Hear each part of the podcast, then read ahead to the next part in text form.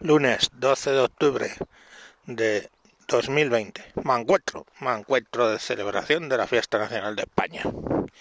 Y os voy a hablar de eso. El 12 de octubre de 1492, después de una travesía larga en el que incluso hubo hasta un intento de motín para volverse a España, Rodrigo de Triana dijo tierra a la vista y Colón llegó a una isla eh, que luego no se ha sabido, bueno, que hay cierta controversia al respecto de qué isla era. Él la llamó San Salvador, porque nos hemos salvado, básicamente. Pero que parece que debía ser una isla del grupo que luego se llamó Las Bahamas, eh, llamada por los propios indios taínos Guajana, Guanajaní, perdón, el nombre de la isla. Eh, si la isla que se llama Guanajaní ahora es la isla Guanajaní a la que llegó Colón, pues es la duda, ¿vale?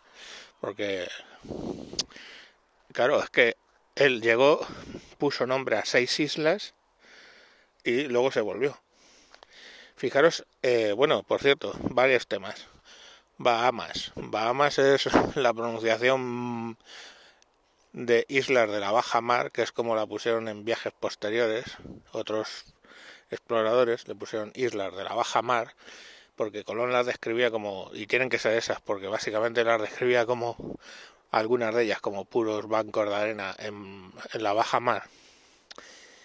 Las pusieron las islas de la baja mar y como los Jotas y los anglosajones están peleados, aquello acabó llamándose Bahamas. Eh, también me gustaría reseñar sobre el genocida Cristóbal Colón, que ahora es genocida, fíjate tú.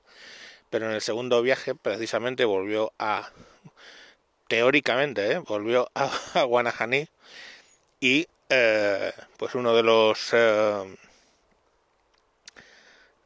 eh, habitantes volvió con él para España y le puso de nombre Diego Colón y le crió como uno de sus propios hijos, el genocida, ¿sabes? Pero bueno, es que leer historia es opcional últimamente. Bueno, pues eso, el presunto genocidio, que lógicamente cuando una eh, cultura llega a contacto con otra, pues lógicamente pues a una de ellas les suele ir relativamente mal. Suele ser un impacto curioso. Es Hawking, Stephen Hawking, nadie más libre de de duda, pues podemos decir que él hablaba de que si alguna civilización extraterrestre llegara a la Tierra, pues nosotros sufriríamos básicamente el destino que sufrieron los indígenas americanos. Pero bueno, la cuestión al final es que, mmm, salvo contadas barbaridades propias del siglo en el que se sucedieron en el siglo XV, pues es que el siglo XV no era el siglo XX, ¿no? O XXI. Bueno, pues uh, básicamente a los indígenas se les consideró españoles, sacaron leyes bien tempranas para no oprimirlos como esclavos. Eh, se les llevó pues lo que nosotros teníamos, nuestra tecnología y nuestra religión. No íbamos a llevarla, a llevar, oye, mira, pues sabes que hay también budistas, musulmanes, católicos y ahora están que han salido unos que son protestantes.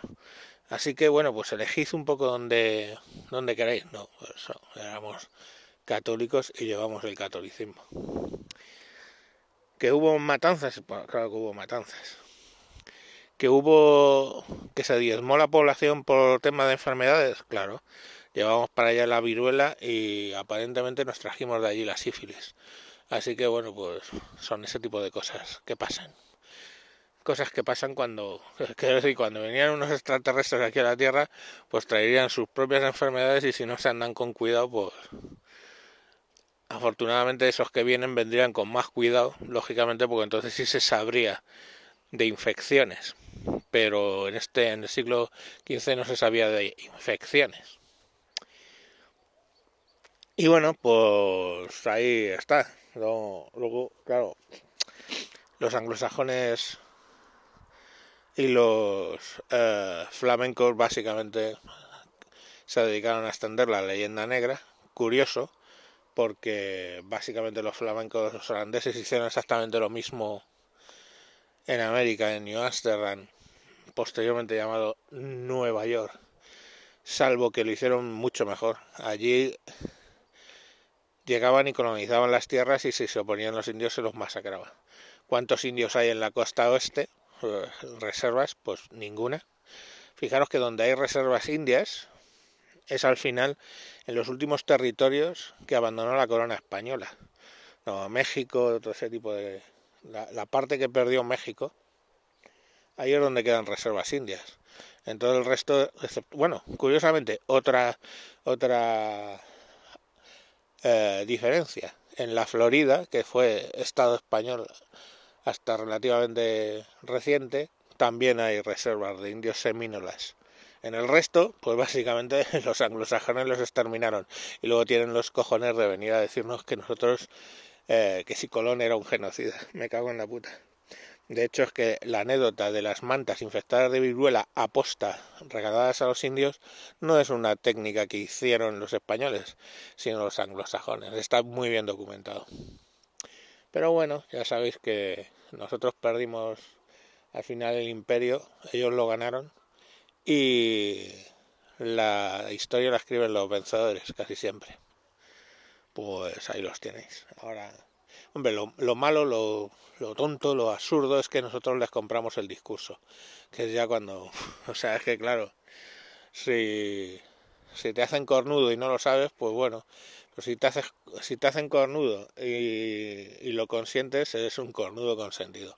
Y si encima haces gala de tus cuernos, pues eres un cornudo consentido venido a, yo qué sé, o sea, no sé, un sujetavergas, empuja leches.